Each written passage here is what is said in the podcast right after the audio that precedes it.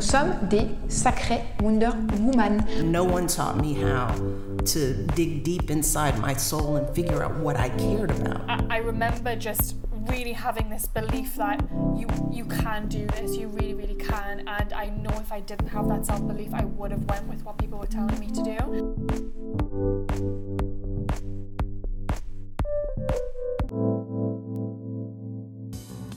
Hello, bienvenue dans un nouvel épisode de Let Women Talk About Entrepreneurship, le podcast qui te partage mes discussions avec des jeunes femmes entrepreneurs afin de t'inspirer et de te donner les outils pour toi-même te lancer dans tes propres projets.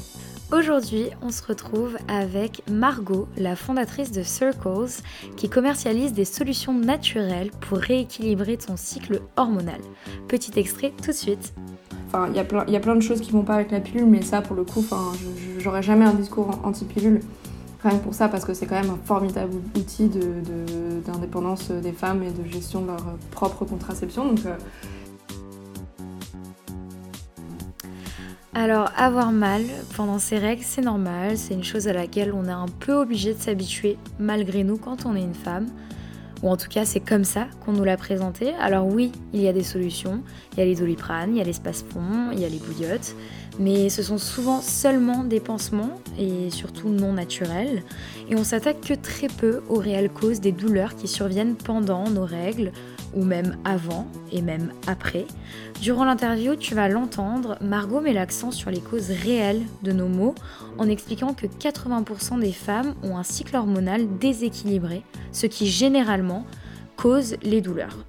Notre corps étant très bien fait, ce qu'on ressent est intimement lié à notre alimentation, au stress, à notre environnement. Et ce que propose Circles, c'est des cures anti-SPM, donc syndrome prémenstruel, des antidouleurs naturelles pour les règles, ainsi que des solutions anti-acné.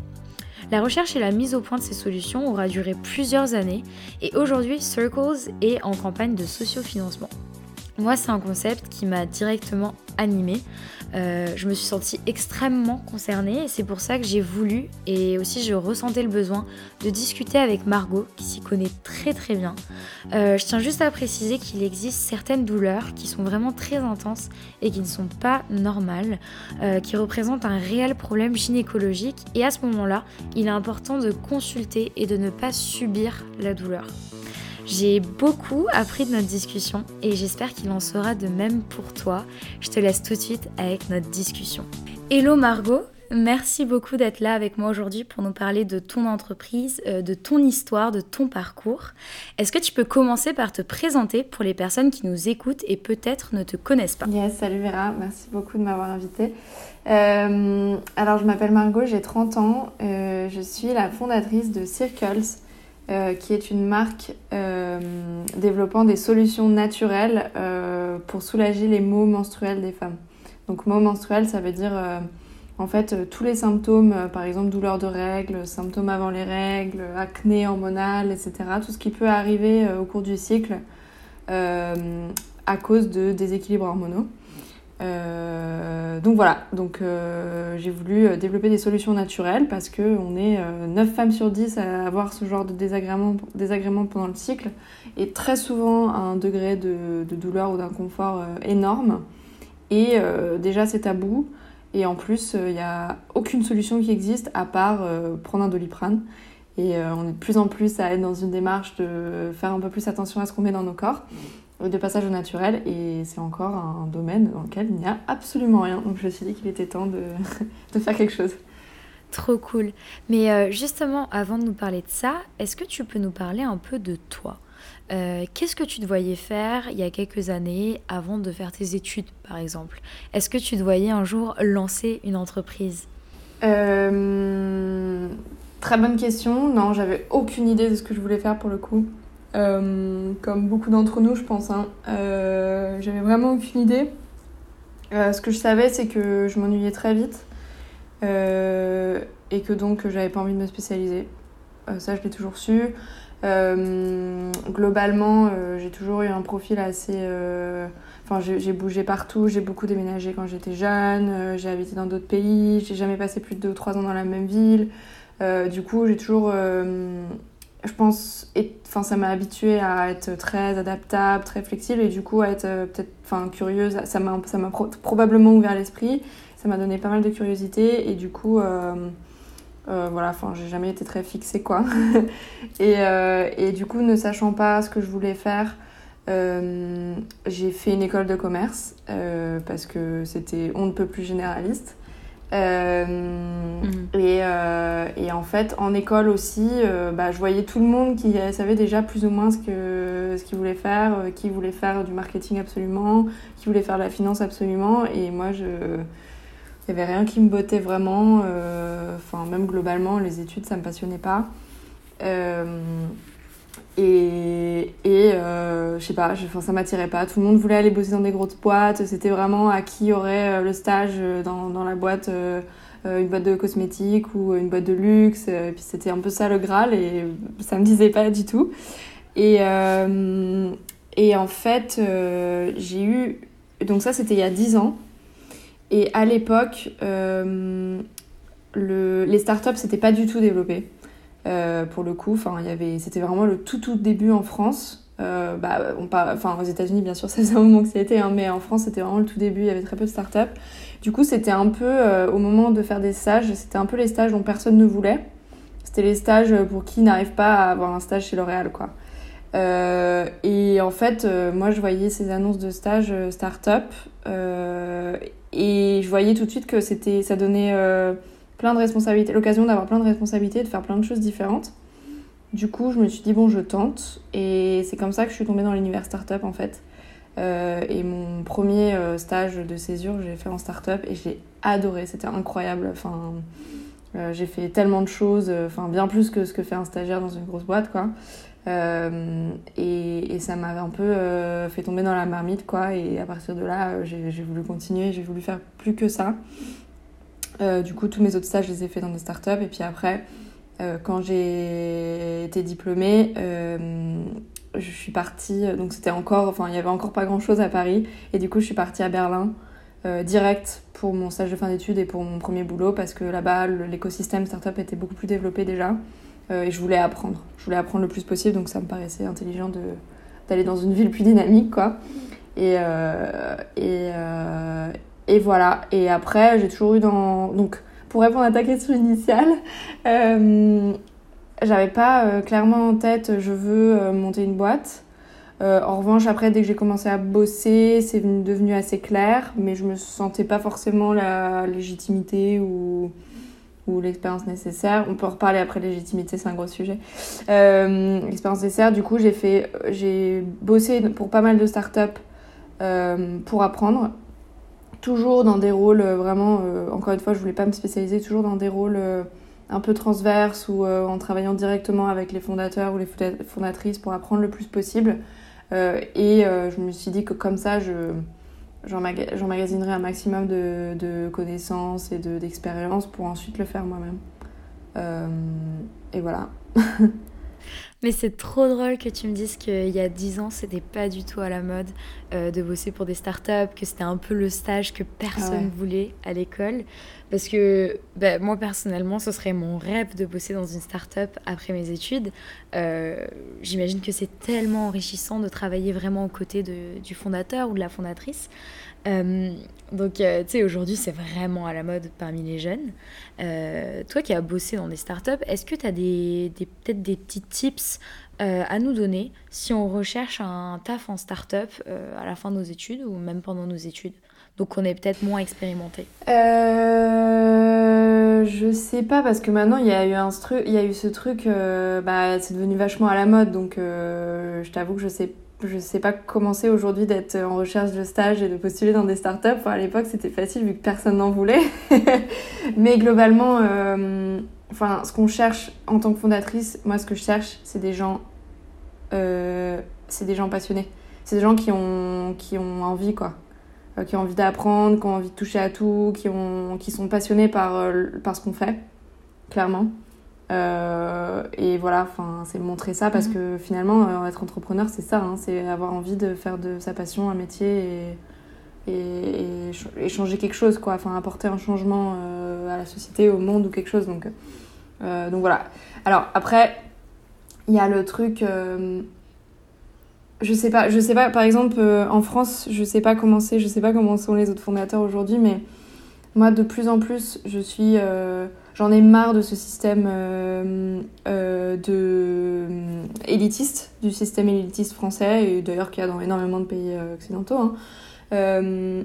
ça m'intéresse plus du tout de d'aller chercher euh, forcément euh, des, des, stagiaires ou des, ou des employés hein, qui viennent de des mêmes écoles, etc. Euh, maintenant, je cherche des profils passionnés et je cherche une personne smart, curieuse, qui, touche, enfin, qui, a envie de, qui a envie de bosser et qui a envie de faire des trucs et qui comprend vite, tu vois. Mais, mais, mais bon, je sais que on est, on pas encore arrivé, on n'y est pas encore arrivé au moment où tout le monde va penser comme ça. Euh, mais, mais moi, en tout cas, ça devient de plus en plus une de mes. Euh, enfin, une valeur que j'ai envie d'appliquer parce que vraiment, j'en ai trop marre. Et, et pareil, euh, au début des startups, c'était finalement répliquer ce qu'on faisait dans les grosses boîtes. C'est ah bah oui, on prend que des stagiaires dans les trois, dans les trois écoles parisiennes et puis. Et puis voilà, et ça n'a aucun intérêt en fait. Donc, donc j'espère que la nouvelle vague de start-up des dix prochaines années va, va enfin arrêter de faire ça. Ouais, mais comme tu dis, je pense que ça change un peu. Bah, moi, je parle d'expérience à Montréal. Je pense que c'est quand même très différent de Paris, comme on disait tout à l'heure. Mais on voit un petit changement. C'est vrai qu'en tant qu'étudiant, c'est quand même assez. Euh, ça, ça, nous décourage vachement euh, quand c'est plus des, des, boîtes élitistes euh, qui prennent de Sciences Po, mm. de, de l'ESCA, de HEC, etc. Tu vois. Donc c'est très cool d'entendre ça. Ça encourage. Et tu parlais de, du coup, tu parlais du fait que pour être entrepreneur, il fallait être passionné, animé par une idée. Je sais que tu as lancé une première boîte qui n'a pas fonctionné. Est-ce que tu peux nous parler un peu rapidement de cette boîte et de comment tu as su rebondir ensuite pour te partir dans un autre business? Ouais, euh, alors cette première boîte, bah justement, en fait, c'était pas moi qui étais à l'origine du projet. Euh, moi, j'avais, à ce moment-là, j'avais bossé dans plusieurs startups, j'avais très très envie de monter quelque chose de d'être euh, enfin en fait de bosser pour moi finalement. Euh, et euh, j'ai rencontré un, un, business angel qui avait une idée de boîte et qui cherchait un fondateur ou une fondatrice et du coup c'est comme ça que ça s'est fait le, projet c'était digitaliser le marché des, des, des plages privées en gros, tu sais, en Europe du Sud, enfin Italie, Espagne, un petit peu sud de la France, il euh, n'y a pas de plage euh, publique. Enfin, c'est forcément des. Tu loues forcément un transat ou un parasol. T'as pas le droit d'aller à la plage, euh, de mettre ta serviette sur le sable, quoi. Et, et c'est un truc qui est complètement offline. Enfin, il n'y a pas. Aujourd'hui, tu peux. Enfin, maintenant, oui, mais à l'époque, tu pouvais pas le, tu pouvais pas le booker ni rien, quoi. Donc, le but, c'était de créer une plateforme pour pouvoir faire ça. et, et, voilà, donc c'est ce que j'ai fait pendant un an. Du coup, je suis arrivée pour, pour faire partir le projet, quoi. Euh, et ça n'a pas fonctionné pour euh, plein de raisons. Euh, une raison de timing sur le marché, mon manque d'expérience à moi, le fait que j'étais fondatrice, mais en fait que j'exécutais l'idée de quelqu'un d'autre qui avait la main mise sur l'entreprise complètement, donc j'avais aucune marge, de manœuvre. Enfin, voilà, plein de raisons comme ça. donc voilà, donc ça n'a pas fonctionné. je suis partie au bout d'un an. Et ça m'a pas, ça m'a pas découragée, enfin, c'était plutôt une, un, super apprentissage, quoi. Euh, mhm. Et après ça, euh, je suis allée bosser. Euh, enfin, j'avais fermement l'intention de refaire, remonter quelque chose, et cette fois-ci dans un domaine qui me passionne, parce que clairement, les, les plages privées, les transats, ça me passionnait pas. Enfin, ça m'a permis, ça m'a permis de faire euh, le tour des plages d'Italie pendant, pendant six mois. Donc ça, c'était plutôt cool. Mais, euh, mais, bon, euh, clairement, j'étais pas animée par le sujet. Du coup, je voulais faire autre chose dans un domaine qui me passionne. Le problème, c'était qu'est-ce qui me passionne? Je sais pas, il y a plein de choses, mais, mais bon, voilà. du coup, je suis allée rebosser en start-up. Je suis allée bosser chez Rocket Internet. les fameux, pendant deux ans. Euh, et pour le coup, j'avais envie de. J'avais bossé que dans des startups assez early stage. Et là, j'avais envie de bosser dans une boîte un peu plus, un peu plus grosse. Enfin, toujours une startup, hein, mais un peu plus avancée. Un, stage, un stade un peu plus avancé. Pour euh, bah, apprendre un peu le, le, le stade suivant, quoi. Mhm. Euh, et pendant que j'étais là-bas, en fait, je mijotais mon ma propre idée. et en fait, il s'est passé plusieurs choses.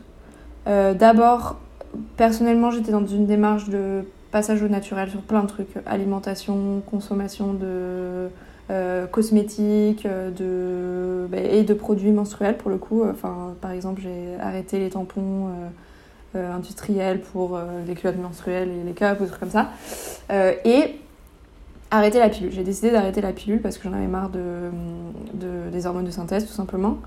et en fait, cet arrêt de pilule, il m'a provoqué un, un énorme, ce qu'on appelle, qu'on appelle un effet rebond c'est-à-dire un énorme bouleversement hormonal euh, bah, à cause du contre-coup, quoi. Euh, et je me suis retrouvée euh, avec de l'acné plein de visage, enfin à 28 ans, tu vois, hyper sympa. des, espèces de kystes sur le menton, dans le cou, le dos. Mm. J'ai commencé à perdre mes cheveux, avoir une, des poils, enfin une pilosité ultra développée. Enfin tout ça, c'est vraiment typique d'un déséquilibre hormonal. Ouais. Donc il s'est passé ça et je me suis rendu compte euh, que on était. Enfin évidemment j'avais aucune solution de la part de mon de ma gynéco ou de médecin en général à part ah bah pourquoi vous reprenez pas la pilule? Bah écoute voilà. Euh, et en fait euh, je me suis rendu compte qu'on était des milliers voire des millions dans ce cas-là. Et, et, même plus largement problématique d'arrêt de pilule mais toute problématique gynécologique on était des millions à avoir aucune réponse de la part de nos médecins. Euh, euh, et, voilà. Et en fait, euh, j'ai découvert qu'il y avait des, dizaines de groupes Facebook qui pullulaient, remplis de femmes dans ces cas-là, qui s'échangeaient des conseils sur ces groupes. pour s'en sortir, pour trouver des solutions, etc. Et conseils, genre recette de grand-mère, ah j'ai essayé telle plante, j'ai essayé tel complément alimentaire, vas-y, c'est trop cool. Et en fait, tout ça, c'était basé sur Euh, euh, enfin, ça, part d'une idée reçue qui est que les plantes c'est complètement anodin. Euh, et que ça coûte rien d'essayer, c'est pas, pas risqué, tu peux essayer, machin. sauf que c'est pas le cas, c'est pas du tout anodin les plantes. Enfin les, les médicaments c'est quand même des plantes au départ. Donc, donc voilà, donc je me suis dit qu'il y avait un énorme manque d'efficacité là, à ce niveau-là. et une, une, demande énorme, et donc il y avait justement une opportunité. Donc voilà. Et, euh, et là, c'est comme ça que l'idée euh, est née. Euh, enfin, l'angle pour ma boîte. Et ça faisait en, plus, j'étais toujours chez Rocket, j'étais toujours à mon taf. Et ça faisait un moment, dans tous les cas, que le domaine de la santé féminine m'intéressait. L'industrie de la femtech commençait à prendre son envol. On commençait à en parler beaucoup, notamment aux États-Unis. Et en fait, euh, dans le cadre de mon boulot précédent, je, suis allée passer euh, plusieurs semaines à San Francisco euh, pour, pour ouvrir une filiale de ma boîte là-bas. Et, et du coup, j'en ai profité en fait d'être là-bas pour aller à la rencontre de fondatrices de la Femtech. c'était le début de l'industrie, donc c'était encore assez facile. Les boîtes n'étaient pas énormes, c'était un tout petit monde où tout le monde se connaissait, etc. Du coup, moi, je suis arrivée euh, coucou, j'ai fait, euh, créé une sorte d'excuse pour pouvoir aller leur parler. J'ai créé un projet euh, Femtech Initiatives, un projet de rencontre de fondatrices et de fondateurs de la Femtech pour comprendre un peu, faire un état des lieux du marché, comprendre ce qui marche, ce qui marche pas, quels sont les gaps dans le marché, etc. Et ça a suffi à convaincre tout le monde de me rencontrer. Et moi, clairement, mon idée, c'était de trouver, euh, enfin, et de me créer un réseau, parce que je savais que ça allait être utile pour euh, un, projet de création de boîte, et de trouver, bien sûr, mon angle, euh, m'assurer que, que ça avait du sens, qu'il y avait des opportunités, que les investisseurs pourraient être intéressés, etc. donc voilà, donc j'ai utilisé ces semaines à San Francisco pour faire ça, et ça m'a... Et quand je suis revenue, bon bah voilà, j'étais convaincue, j'avais l'idée, j'avais l'angle, j'avais la confirmation de, de l'industrie, un début de réseau, et du coup, euh, bah, mhm. j'ai quitté mon job et puis je me suis lancée. Ok. Bah, J'imagine que du coup, tu as fait énormément de recherches pour mettre ça au point. Euh, moi, il y a une question vraiment que j'ai envie de te poser.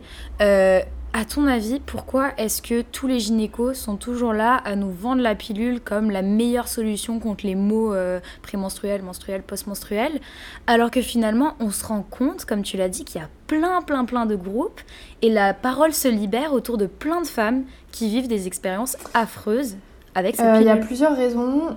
La première, c'est qu'il y a une question de génération, je pense. La génération des, des gynécos, euh, enfin, plus âgés que nous, c'est la génération des, des filles ou même de celles qui sont battues pour avoir la pilule. Euh, comme instrument de libération de la femme, comme, euh, comme choix de contraception, etc. Et ça, il y, a plein, de choses qui vont pas avec la pilule, mais ça, pour le coup, j'aurais jamais un discours anti-pilule. Rien que pour ça, parce que c'est quand même un formidable outil d'indépendance de, des femmes et de gestion de leur propre contraception. Donc, donc voilà, donc il y a ça. Du coup, cette génération-là de médecins, elles peuvent pas, elles comprennent pas pourquoi nous, après, après qu'elles, elles aient autant galéré pour avoir la pilule, pourquoi nous, on fait nos capricieuses à ne plus en vouloir euh, non, non, non. Donc euh, c'est, juste une question de, de, choc générationnel, je pense. Et il y a aussi le fait que euh, la manière dont la gynécologie est enseignée et appliquée, c'est essentiellement, c'est, centré sur la fertilité en fait, et sur le, le, fait de, concevoir, enfin la conception. Euh, et du coup, c'est pas, pas la faute des méchants médecins, hein, c'est vraiment une question d'enseignement. Euh, en fait, euh, le bien-être hormonal n'existe pas, c'est juste le bon fonctionnement des hormones au moment où on veut faire un bébé. Tout le reste, c'est un peu, ça passe un peu à la trappe. et du coup, bah, il n'y a pas de raison. Enfin, pourquoi on, ne, on refuserait la, la pilule si c'est, enfin, la pilule, pas d'enfant, pas, pas d'envie d'enfant égale pilule envie d'enfant, arrêt pilule. Sinon, il n'y a aucune raison, aucune raison de ne pas la prendre, en gros. Donc, euh, donc voilà. Et puis, euh, bon, après, évidemment, il y a. Euh, mais, ça, mais ça, je suis pas du tout partisane de ce truc-là, de, toujours dire oui, c'est parce qu'ils sont tous des vendus, des labos pharmaceutiques, les lobbies pharmaceutiques et tout. Enfin, non, c'est une vision beaucoup trop simpliste du monde, ça, c'est pas, pas vrai. et les médecins sont pas tous des méchants vendus. Il euh, euh, y a un peu de ça forcément, mais, euh, mais c'est plus un héritage, un héritage sociétal, je pense, et, une mhm. manière dont la médecine enseignée. Mhm. Et toi, tu t'es, entouré comment quand tu as commencé à partir le projet Pour faire toutes les recherches, etc. Ça a été hyper long, ça, ça a pris deux ans. déjà, j'ai ça, a été vraiment dur et long le démarrage parce que hum, j'ai eu, comme énormément de femmes, un énorme euh, syndrome de l'imposteur. Euh. Sentiment d'illégitimité totale à, à, me lancer dans un domaine médical alors que je ne suis pas médecin.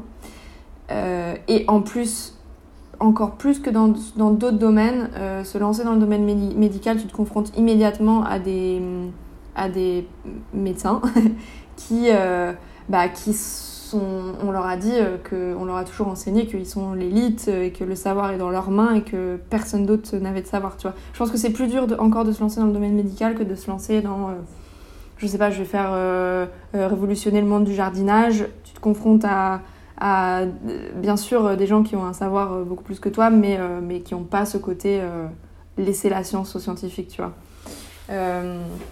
Donc, euh, donc ça, ça a été compliqué. Du coup, au début, j'ai perdu pas mal de temps à me remettre en question tout le temps, à pas trop oser aller voir des médecins, machin, enfin voilà. Euh, et puis à force, euh, bah, il y avait un moment, je me suis lancée quoi. Enfin, il fallait bien y aller. Je me suis jetée dans la gueule du loup. Je suis allée rencontrer des médecins. Les premiers rendez-vous avec des médecins, ça s'est mal passé. on me prenait pas au sérieux. Et puis à force, j'ai réussi à comprendre comment on fait pour comment faire pour pour les aborder, pour leur, pour dire les mots qui vont les convaincre. Et surtout, en fait, je suis allée voir des professionnels de santé conventionnels, donc euh, gynéco, euh, euh, pharmacien et tout. et de l'autre côté, santé naturelle. Et donc là, naturopathe, nutritionniste, etc. Et j'avoue que de ce côté-là, c'était beaucoup plus facile parce que bah, c'est notre. Euh, enfin, c'est beaucoup plus simple. C'est des, des, métiers euh, un peu moins élitistes, donc un peu plus facile d'accès, quoi. Et puis plus récents, c'est des gens plus jeunes, etc. Donc, euh, donc voilà. Et en fait, bah voilà, à force, j'ai réussi à créer une espèce de, de panel d'experts autour d'experts autour de moi, d'expertes plutôt autour de moi, qui m'a aidé à façonner un peu le projet. Et, et puis voilà. Puis pas à pas, mhm. ça a pris forme. Donc tu dis qu'à force, tu t'es, à force, tu t'es un peu débarrassé de ce syndrome de l'imposteur. Ouais. Euh, est-ce que tu as des conseils en fait pour euh, quelqu'un qui se lance et qui ressent la même chose? Parce que c'est très commun. Ah bah ouais. Euh, pour gagner confiance en soi. Surtout chez les femmes. C'est vraiment... Mhm. Bah... Il y a un moment, il faut y aller. et, et savoir que les premières fois, tu vas te ramasser. Euh, mais c'est pas grave, euh, bah, enfin, c'est on est en faisant des erreurs qu'on apprend. Donc euh, les premières fois, ça va mal se passer, tu vas passer un très mauvais moment. Ou d'ailleurs, ça peut très bien se Mhm. passer, hein, si, tu peux avoir la chance, mais il est possible que ça se passe mal, de passer un mauvais moment. Mais c'est pas grave, ce sera ça d'appris pour que déjà la deuxième ou la troisième fois, ça, se passe- ça se passe mieux.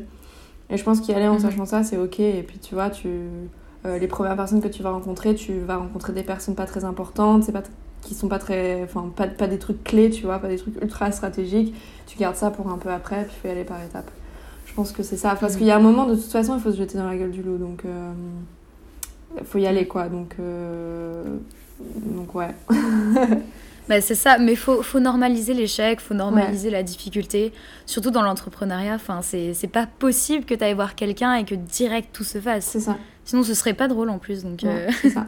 Et après, non, et après, il y a autre chose quand même. euh, et, et, en fait, c'est ça qui m'a guéri du syndrome de l'impo- de l'imposteur à force. Euh, alors oui, bien sûr, j'ai pas la légitimité, j'ai pas, j'ai pas le savoir médical de ces gens-là.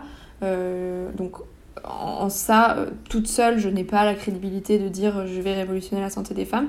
En revanche, c'est pas une question de il faut que la personne qui euh, euh, lance ce projet euh, soit la personne parfaite qui ait euh, tout le savoir médical et le savoir entrepreneurial et non et non pas du tout. C'est une association de, de, de compétences. C'est savoir s'entourer.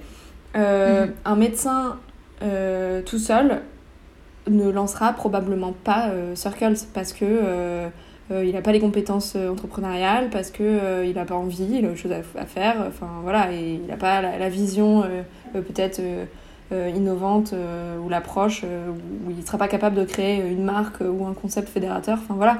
Donc il faut forcément une personne bah, comme moi qui, qui allie ses, ses compétences et ses forces à quelqu'un comme eux. Et là, on va pouvoir faire quelque chose. Mais du coup, en ça, bah, j'ai toute légitimité et toute crédibilité à le faire. C'est juste euh, ouais, association de, C'est ça. de skills. Mais, tu, mais si ton projet est encore si innovant en, en 2021, c'est bien que euh, y a peut-être des personnes qui y ont pensé, mais c'est pas si simple à lancer. hein. C'est ça, Ça, c'est sûr. complètement. Ouais. Ouais, ouais. Et du coup, concrètement, qu'est-ce que, qu'est-ce que vous proposez chez Circles?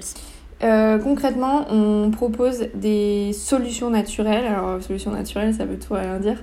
Euh, notre business model, c'est la vente de produits physiques, donc des cures de plantes et de, enfin, de plantes en gros, euh, pour euh, soulager et surtout prévenir les symptômes, les maux menstruels. Donc, je parlais tout à l'heure de douleurs de règles, syndrome prémenstruel. Le syndrome prémenstruel, c'est les symptômes qui arrivent avant les règles et acné hormonal. Ça, c'est les trois gros groupes de symptômes qu'on a identifiés qui touchent vraiment la majorité des femmes euh, pendant leur cycle.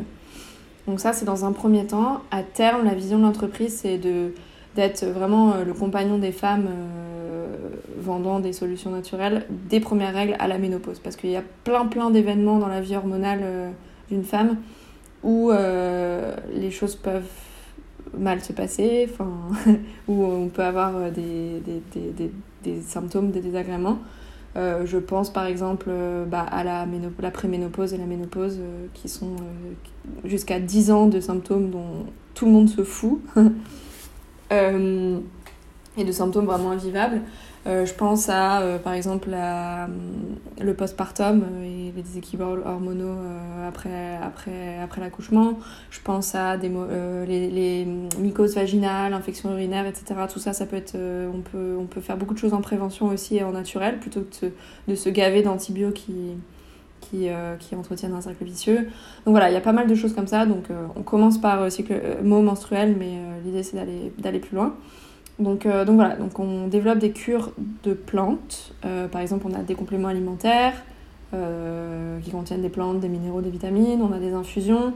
Après, le type de produit, ça pourra être autre chose. Par exemple, le prochain produit qu'on a en tête, c'est un, produit à base de une huile pour, à base d'huile- d'huiles essentielles. On va aussi faire probablement des produits alimentaires. Donc, euh, on n'est pas une boîte qui fait, on n'est pas une entreprise de compléments alimentaires ou d'infusion. C'est vraiment euh, solution naturelle, quelle qu'elle soit, tu vois, tout- dans plein de catégories. Ok, ok. Mais dis-moi si je me trompe, mais euh, il me semble que le, cycle menstruel est quand même vachement relié à tes expériences euh, émotionnelles, etc. Absolument. Est-ce que euh, vous pourriez aussi développer quelque chose qui permettrait par exemple de réguler les règles? Ou le cycle Absolument. en fait, c'est ça. si, si, c'est exactement ça. tu, c'est exact. Enfin, oui, t'as as tout compris.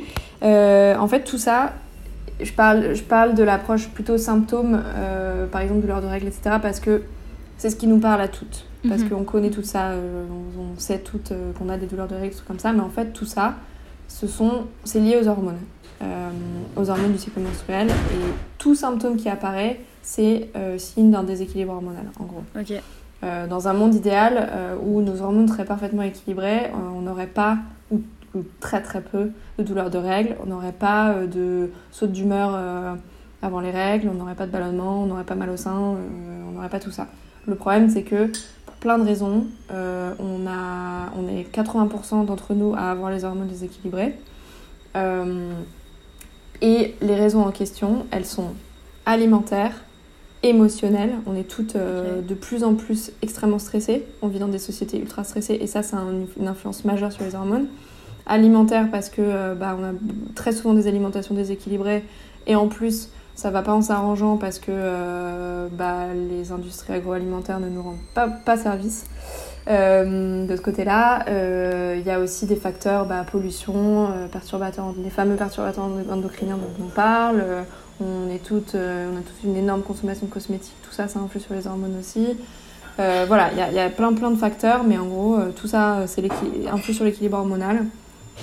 et donc, ce qu'on fait avec les solutions Circles, c'est dans un premier temps, euh, aller travailler sur le rééquilibrage des hormones mhm. en donnant des conseils justement alimentaires, hygiène de vie, euh, émotions, mouvements, etc. Euh, et dans un deuxième temps, aller un peu plus loin, enfin corriger les symptômes avec justement les cures de plantes dont je peux parler. Et c'est vraiment l'association des deux. Pour toute personne en fait qui achète une cure de plantes, on lui donne notre euh, notre guide de rééquilibrage hormonal, hormonal c'est un programme en plusieurs semaines qui contient des recettes, des conseils alimentaires, des conseils euh, voilà, pour, euh, pour faire un double travail. Et tu as complètement raison, c'est pas. En fait, on sort de l'approche médicale conventionnelle qui est une approche curative sur les symptômes. Par exemple, j'ai une douleur de règle, je prends un doliprane, ça va faire effet immédiatement, ça va enlever le symptôme. En revanche, ça va pas régler le problème à la racine. Du coup, nous, ce qu'on fait, c'est régler le problème à la racine. Tu vas faire euh, un rééquilibrage alimentaire et prendre une cure de complément alimentaire pendant deux ou trois mois. Ensuite, ton problème, si tout se passe bien et si tu t'y tiens, il sera, il sera plus là. Mhm. Mais c'est ça, parce que finalement, la pilule, euh, la pilule hormonale, c'est ce que ça fait. Ça te régule ton cycle, mais finalement, le jour où tu l'arrêtes, tu n'auras peut-être pas retrouvé un cycle normal, c'est ça? C'est même euh, plus pire entre guillemets que ça. En fait, ça te ça, ça régule pas du tout. Ça c'est un pansement la pilule. Ça, ça te délivre des hormones de synthèse euh, et ça maintient en fait en permanence ton équilibre hormonal au même euh, enfin tes hormones tes taux, tes taux hormonaux pardon au même au même niveau. Alors que les hormones menstruelles elles, sont, elles fluctuent tout au long du cycle. Entre mm. du premier jour des règles euh, tout au long du cycle, elles fluctuent tout le temps. C'est pour ça qu'elles sont aussi si facilement déséquilibrées. Euh, parce que parce que c'est toujours un équilibre très très fragile entre une hormone et une autre, etc. voilà. Euh, la pilule, ça maintient tout ça à un niveau X pendant tout le temps. et c'est ça qui en fait, en gros, fait croire à ton corps que tu es enceinte et que du coup, c'est ça l'action contraceptive des pilules. Mais voilà, donc euh, donc c'est un simple pansement et si déséquilibre hormonal il y a en dessous, il sera caché par la pilule, mais à l'arrêt de la pilule il reviendra. Mhm. Mais est-ce que toi, bon, toi, tu es vraiment dans le milieu, tu lances ton entreprise dans ça, est-ce que tu vois quand même un changement de mentalité par rapport à, cette approche, justement, par rapport à la pilule, à ses effets, etc. Ouais, franchement, ouais. Euh, déjà, il y a de plus en plus de, femmes qui, bah, qui, on, est, on est de plus en plus à avoir cette approche euh, de passage naturel, de faire attention à ce qu'on consomme, ce qu'on met dans nos corps et tout. Donc, euh, ouais, carrément, ça va de plus en plus. Et, et en fait, j'ai même été surprise à quel point c'est présent. En, au départ, quand j'ai eu l'idée de Circles au tout début, je me suis dit, c'était beaucoup plus simpliste. C'était, euh, ok, on a des douleurs de règles. Aujourd'hui, la seule solution, c'est le doliprane. On veut plus de doliprane. Euh, Qu'est-ce qu'on fait? Et du coup, je pensais que, faudrait que je développe un produit naturel qui remplace exactement le mécanisme de doliprane, c'est-à-dire euh, un soulagement immédiat. Et euh, je pensais que personne ne voudrait d'un produit qui à prendre pendant trois mois de suite. Enfin, personne ne voudrait cette approche de cure. Euh, et tout le monde voudrait juste une, un, remplacer un cacheton par un cacheton euh, naturel euh, à prendre une fois de temps en temps. Tu vois ce que je veux dire? Et, hum, et en fait, j'ai fait une très grosse étude de marché. J'ai interrogé 3000 femmes justement pour savoir. Euh, déjà savoir faire un état des lieux de leurs symptômes, mais, en- mais au-delà de ça, euh, comprendre quels remèdes elles utilisaient et qu'est-ce qu'elles aimeraient comme solution. Et j'ai été ultra étonnée. En fait, euh, une énorme partie était déjà euh, comprenait déjà le, les bienfaits de cette approche beaucoup plus douce, beaucoup plus lente, beaucoup plus sur le lien alimentation, esprit, corps, etc. Enfin, finalement, approche holistique. Hein. Ouais. Euh, et et j'ai été vachement étonnée. Et là, je me suis dit, waouh, en fait, c'est vraiment possible de, de, de changer complètement le paradigme à ce niveau-là. Et je pensais pas que les gens étaient prêts. Et en fait, ils, le sont, quoi. C'est trop cool, c'est trop cool. J'adore Ouais. voir ce changement. Euh, il y a cinq ans, je pensais que la pilule, euh, c'était euh, le remède à mes sautes de règles, tu sais, mais pas du tout en fait. Ouais. Non, enfin, je veux pas la diaboliser la pilule parce qu'en soi, euh, c'est quand même. euh, Disons que les femmes dont je parle qui commencent à s'en rendre compte, c'est plus quand même arrive, passer 25 ans, arriver à la trentaine, quand. euh, Je pense quand t'as une vie un peu plus posée aussi, souvent en couple ou des trucs comme ça, où la- l'approche de la contraception est peut-être un peu différente. Mais bon, je veux pas diaboliser la pilule parce que parce que c'est quand même c'est quand même génial euh, la pilule. Enfin c'est une solution c'est quand même ça, pro- ça protège plus qu'autre chose plus qu'autre chose quoi. Enfin ça, ça rend plus service qu'autre chose quand même. Euh, et euh, et il y a aussi pas mal de femmes pour qui la pilule c'est ça les sauve en fait. Je pense Mm. à celles qui sont atteintes d'endométriose par exemple ou de syndrome des ovaires polykystiques. Enfin diverses maladies gynécologiques qui elles clairement elles peuvent plus vivre sans pilule. Et la pilule en, en, en, en stabilisant entre guillemets euh, leurs hormones euh, leur, apporte un confort qu'elles n'auraient pas sans ça. Donc euh, pour ça heureusement qu'elle est là. Mhm. le vrai problème de la pilule c'est la manière dont elle est prescrite. Elle est prescrite beaucoup trop tôt et, et sans aucune éducation sans ça. aucun accompagnement c'est vraiment ça le problème Oui, ouais, c'est surtout ça. Si tu vas pas chercher l'information sur euh, ce que ça fait réellement à ton corps une pilule, t'as juste la gynéco qui, te, qui te file la plaquette et qui te dit prends la pilule. voilà. exactement Et euh, justement, tu parlais de programmes, euh, de programmes, de problèmes gynécologiques beaucoup plus graves, euh, dont beaucoup de femmes sont atteintes. Est-ce que vous, Ouais. vous avez l'ambition d'essayer d'y remédier ou est-ce que c'est pas possible? Euh, on n'aura pas l'arrogance de dire qu'on peut y remédier parce que je parlais justement d'endométriose, syndrome des ovaires polykystiques, c'est deux des maladies gynécologiques les plus fréquentes et d'ailleurs euh, les chiffres pour ces deux maladies-là, on parle de 10% de la population mais en fait c'est vraiment beaucoup plus, des, 10% des femmes mais en fait c'est plutôt 20%, c'est énorme, hein. c'est vraiment euh, une femme sur cinq dans ton, dans ton entourage quoi, Euh, très souvent sans le savoir.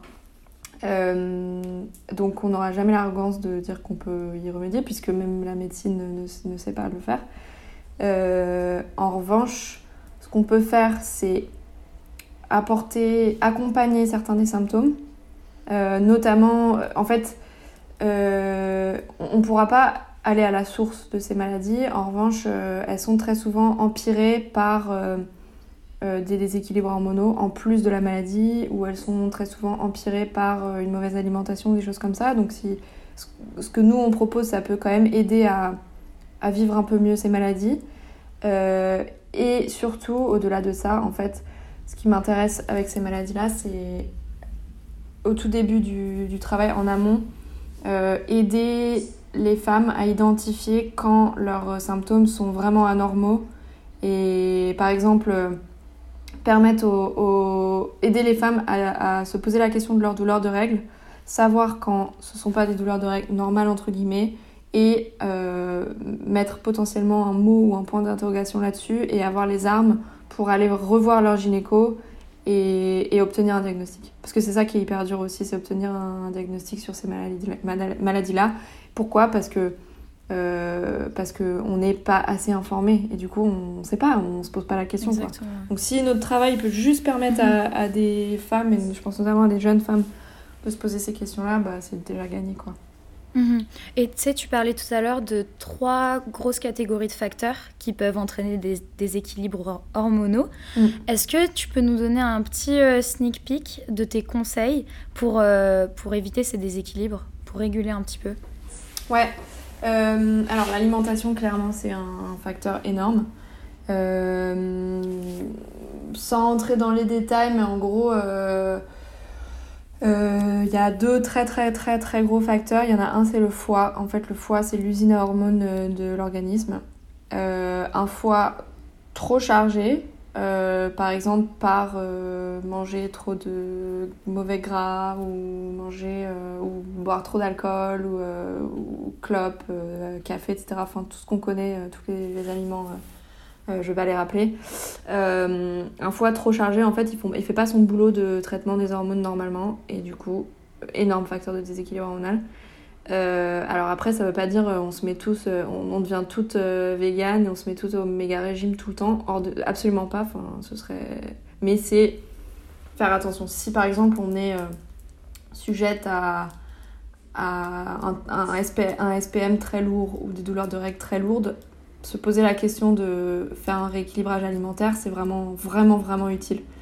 Euh, et euh, le deuxième facteur au niveau alimentation, c'est l'inflammation. Alors l'inflammation, on entend beaucoup parler, on ne sait pas trop ce que c'est. En gros, c'est euh, essentiellement les sucres, les mauvais sucres qu'on mange. On en mange beaucoup trop. Le, problème, c'est qu'ils sont présents partout dans notre alimentation. Les sucres, ils se cachent dans tous les produits industriels, dans les farines blanches. Euh, et, euh, et, ça va pas en s'arrangeant parce que la manière dont les farines sont raffinées euh, au niveau industriel, c'est de pire en pire. Enfin bref, du coup, on, ingère beaucoup trop de sucre et de mauvais sucre. Et, et, ça aussi, c'est un énorme facteur de déséquilibre hormonal. Donc, pareil, si on, si on a des, cycles compliqués, la question du sucre est fondamentale. Donc ça, c'est pour la partie alimentation. Ensuite, il y a la partie stress. On s'en rend pas compte, mais le stress, ça a un impact énorme, énorme sur nos cycles. Euh, bah, la preuve, par exemple, là, euh, avec les confinements, il y a un nombre incroyable de femmes qui, se, qui ont eu des cycles complètement déréglés, voire absence de règles, etc. Parce que c'est un stress, euh, c'est un peu une espèce de trauma en fait, enfin un stress sur, sur enfin mental. et euh, donc le stress, il peut être mental et physique. Donc le stress mental, ça peut être ça, un traumatisme par exemple, je sais pas, un deuil et tout. C'est hyper commun de voir des femmes qui ont plus de règles à cause de ça, euh, ou d'autres symptômes. Hein. Euh, et le stress physique aussi, ça peut être par exemple sous-alimentation ou trop de sport. On parle souvent des, des personnes anorexiques qui ont plus de règles, bah en fait c'est pour ça. c'est le stress qui, qui influe sur, sur, sur, le, sur les cycles tout simplement.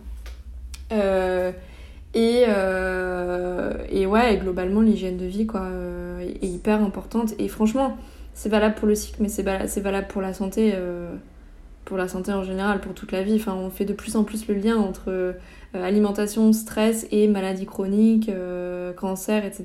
Bah, c'est pas pour rien. Et, tout ça, ça marche ensemble. Enfin, donc voilà. Et, et alors après, le facteur qu'on maîtrise un peu moins, c'est notre environnement, malheureusement pollution, perturbateurs endocriniens, euh, notamment, euh, je parlais de cosmétiques tout à l'heure, euh, énormément des cosmétiques qu'on utilise à outrance, on a toutes des milliards de crèmes et tout, bah faut faire hyper gaffe à la compo parce que, tout ça c'est des toxines qu'on fait rentrer dans notre corps, ça reste pas, reste pas sur la peau, ça rentre dans le corps et ça aussi ça influe, ça influe sur notre équilibre hormonal. Et, mais bon après malheureusement environnement on n'a pas, on a moins le contrôle dessus quoi sur la pollution, sur l'eau, euh, l'eau qui est souvent... Euh, euh, il y a ces histoires aussi des eaux qui sont...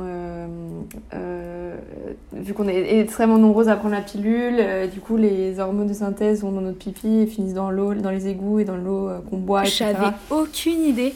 si, si, on en parle pas mal. Bon, c'est pas, pas un facteur énorme, mais c'est vrai. Et puis, ils ont fait des études sur les poissons qui, étaient, qui avaient, genre, à moitié muté à cause de ça. Oh mon dieu Waouh, j'en avais jamais entendu parler. Non, c'est un, c'est un détail, c'est une anecdote, c'est pas pour faire genre euh, euh, flipper tout le monde, mais bon, il y a plein de trucs dans notre environnement qu'on maîtrise pas. Mais... Et c'est pour ça qu'on est aussi nombreuses à avoir des déséquilibres hormonaux. Mhm. Bah après, j'imagine Mhm. aussi que si tu fais très attention aux deux premiers points et que tu as moins de contrôle sur Mm. le troisième, ça a quand même un énorme Voilà. euh, impact.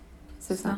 C'est ça. Ok. Ouais. Et bah écoute, merci pour tous ces, tous ces petits conseils. Moi, je trouve ça vraiment, comme je t'ai dit tout à l'heure, le concept, je le trouve génial. Et le sujet euh, m'intéresse énormément. Donc, euh, je suis trop contente que tu nous dises tout ça. Juste la petite question de la fin que j'adore poser pour revenir un peu euh, plus sur le sujet de l'entrepreneuriat. Si tu avais Mm. une jeune femme ou un jeune homme devant toi qui voulait investir de son temps, de son énergie dans un projet, mais qui osait pas entreprendre, qu'est-ce que tu dirais? Euh, je dirais doser. Euh, non, alors, c'est facile à dire doser quand on a un filet de sécurité. Parce que c'est vrai que, ouais, on parle beaucoup aujourd'hui d'entrepreneuriat, trop cool d'être fondateur, fondatrice, euh, trop facile, on peut créer des boîtes effectivement facilement ou des concepts facilement sans beaucoup d'argent. Enfin, il y a plein de, de softwares qui nous permettent ou plein de services qui nous permettent de le faire. Oui, mais euh, on a quand même déjà et de la chance d'être dans des pays qui euh, permettent d'être au chômage, euh, d'avoir les moyens de se lancer en ayant quand même de quoi survivre, des trucs comme ça, mais quand même. Et ça, et c'est vrai que beaucoup des gens qui entreprennent, ça reste des gens qui viennent de milieux privilégiés. euh, qui ont, s'ils se ramassent, enfin, tu sais, on glorifie vachement euh, l'échec. Non, mais un échec, c'est pas grave, ça fait apprendre et tout. Ouais, ok, ça fait apprendre, mais quand on peut se permettre d'échouer, quand on va pas perdre son appart parce qu'on a échoué et qu'on peut pas payer son loyer euh, le mois suivant, quoi. Mhm. Donc, euh, donc oui, carrément, on peut oser. L'échec, c'est c'est clair, moi j'ai eu plein d'échecs et j'ai vachement appris et tout, mais je suis privilégiée aussi, quoi. Mhm. Donc, euh, c'est pas, c'est pas hyper encourageant ce que je viens de dire. Non, mais c'est c'est important de le rappeler. Sûr. Ouais, parce que, parce que ça m'énerve aussi un peu ce truc de glorifier euh, l'entrepreneuriat alors que ça reste que des gens qui, qui viennent des mêmes. Enfin, qui sont méga privilégiés, quoi. Donc, euh, trop facile. Euh, mais, Mhm. euh, mais dans tous les cas, enfin, bon. Après, globalement, je dirais à la personne ose parce que c'est tellement gratifiant de déjà de bosser pour soi, de bosser pour quelque chose qui t'anime, de voir l'impact de ce que tu fais, enfin juste pour le l'excitation que ça apporte, c'est vraiment c'est vraiment ouf. Et pour avoir connu, pour avoir été dans tellement de jobs où je me, au bout de six mois, j'en pouvais plus et remise en question permanente et et euh, et c'est horrible d'être frustré par ce que tu fais et d'avoir euh, de, de- de- devoir te ré- réimaginer ton avenir tous les six mois parce que t'es pas à ta place et tout. Quand Mhm. tu entreprends, bah, tout ça, ça disparaît. C'est... Ça change tout. Ça change complètement la manière de travailler. Quoi. Ah, c'est trop beau, ça, ça inspire de ouf, ça motive de ouf. Mm. Euh, bah écoute, euh, où est-ce qu'on peut te retrouver, toi et Circles? Je sais que vous faites votre campagne de, de sociofinancement en ce moment. Ouais. On fait euh, notre campagne de Ulule euh, tout le mois jusqu'à mi-mars. Hyper importante la campagne. C'est notre campagne. On vend nos cures en précommande et il faut que ça explose pour qu'on atteigne nos objectifs, euh, pour pouvoir nous-mêmes euh, lancer les cures en production et pour que l'entreprise puisse exister. exister quoi. Donc, euh, besoin, de, besoin de soutien. Et après, sinon, sur Instagram, at circles-fr, on donne pour toutes les femmes intéressées par les sujets hormonaux, on, on publie énormément, énormément de contenu éducatif, d'infos, etc. Donc c'est un bon, un bon endroit pour commencer et apprendre un peu sur, sur les, les mots menstruels et hormonaux. Ok, bah écoute, je mettrai ça euh, dans la barre d'infos, comme ça les personnes intéressées pourront aller checker. Et euh, je te remercie encore une fois Margot d'avoir accepté de me parler, ça m'a fait super plaisir. Avec plaisir, merci à toi de m'avoir invitée.